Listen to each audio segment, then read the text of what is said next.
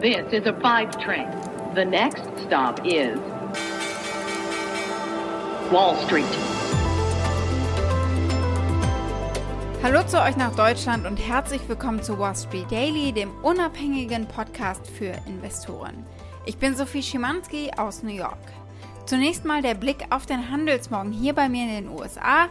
Die US-Aktienbarometer sehen am Donnerstag etwas besser aus. Sie stehen etwas höher da. Die Energieaktien zeigen vor allem Stärke, weil das Rohöl der Marke West Texas Intermediate über 75 Dollar pro Barrel liegt.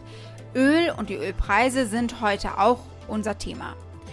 Es gab eine Reihe starker Wirtschaftsdaten, zum Beispiel die wöchentlichen Erstanträge auf Arbeitslosenunterstützung, die lagen bei nur 364.000 und das ist ein Tiefpunkt tatsächlich der Pandemie-Ära.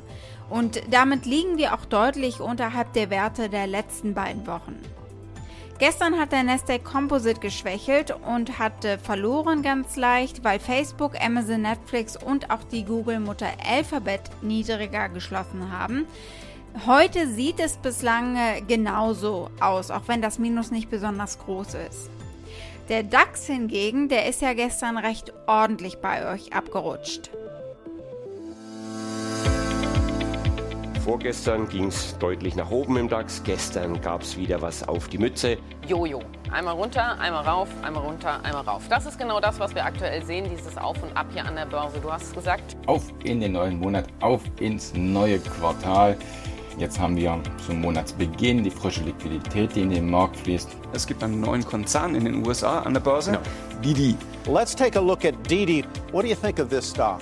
I think Didi is one of the many overpriced IPOs coming to market. Man hätte da viel mehr erwartet. Didi schauen wir uns heute auch an. Anfangen aber werden wir hiermit, mit den Ölpreisen. Die knacken nämlich heute Morgen die 75 Dollar Marke pro Fass. Das ist ein fast drei Jahreshoch und äh, das vor und während dem Meeting der ölfördernden Länder heute in London.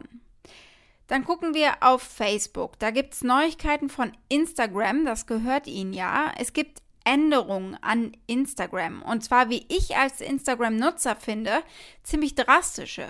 Wir gucken, welche, wann sie kommen und vor allem warum. Der Kampf des Autobauers Ford mit dem Chipmangel geht in die nächste Runde. Wir schauen, welche Konsequenzen sie ziehen. Dann sprechen wir über Robinhood. Die Trading-App, die hat eigentlich ja nur Ärger.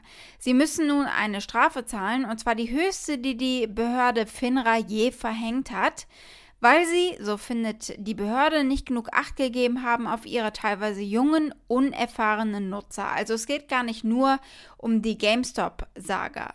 Wir hören auch äh, direkt Betroffene, die sogar ein Familienmitglied verloren haben, weil der junge Mann sich in der App nicht zurechtgefunden hat. Die Aktie des Tages ist die neue Didi-Aktie. Gestern war da der Börsengang.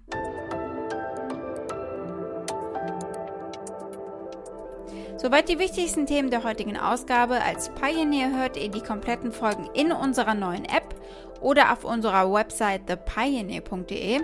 Wenn ihr noch kein Pioneer seid, könnt ihr euch äh, dort direkt anmelden und damit unterstützt ihr unabhängigen Journalismus und erhaltet unsere Angebote werbefrei.